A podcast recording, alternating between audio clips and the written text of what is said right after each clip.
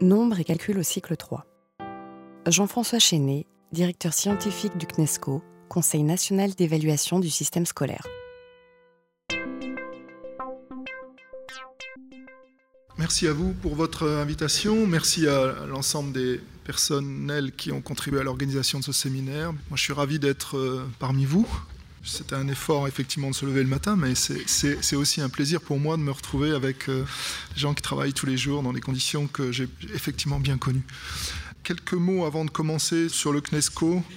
Euh, donc j'en suis maintenant le directeur scientifique. Ça correspond simplement à une espèce de parcours cohérent, puisque le CNESCO, donc le Conseil national d'évaluation du système scolaire, a une double mission, qui est une mission euh, d'évaluation d'évaluation du fonctionnement du système scolaire et une mission de diffusion des résultats de ces évaluations et une diffusion des résultats de la recherche. Donc euh, c'était tout à fait, j'allais dire, cohérent pour moi que de rejoindre cette institution, qui est relativement nouvelle, hein, puisqu'elle date de janvier 2014, mais qui s'est affirmée au fil des ans, et qui s'est affirmée notamment par l'élaboration d'une méthode à la fois qui marque son indépendance dans l'évaluation du système scolaire, mais aussi qui se caractérise par une double dimension scientifique et participative. Scientifique parce que, évidemment, le CNESCO, quand il travaille sur des sujets, euh, met en place des méthodologies scientifiques d'évaluation ou fait appel à des résultats de la recherche, mais participative également parce que les thématiques sur lesquelles le CNESCO travaille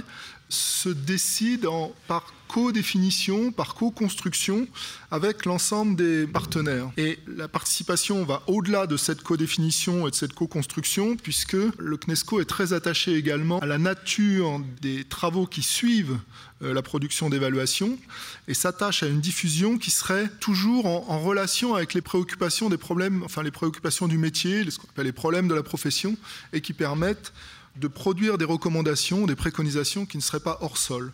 Pour euh, donner quelques exemples qui sont en rapport avec mon intervention de ce matin, le CNESCO a par exemple travaillé sur la numération, sur la différenciation pédagogique ou sur une des méthodologies d'évaluation internationale PISA et TEAMS.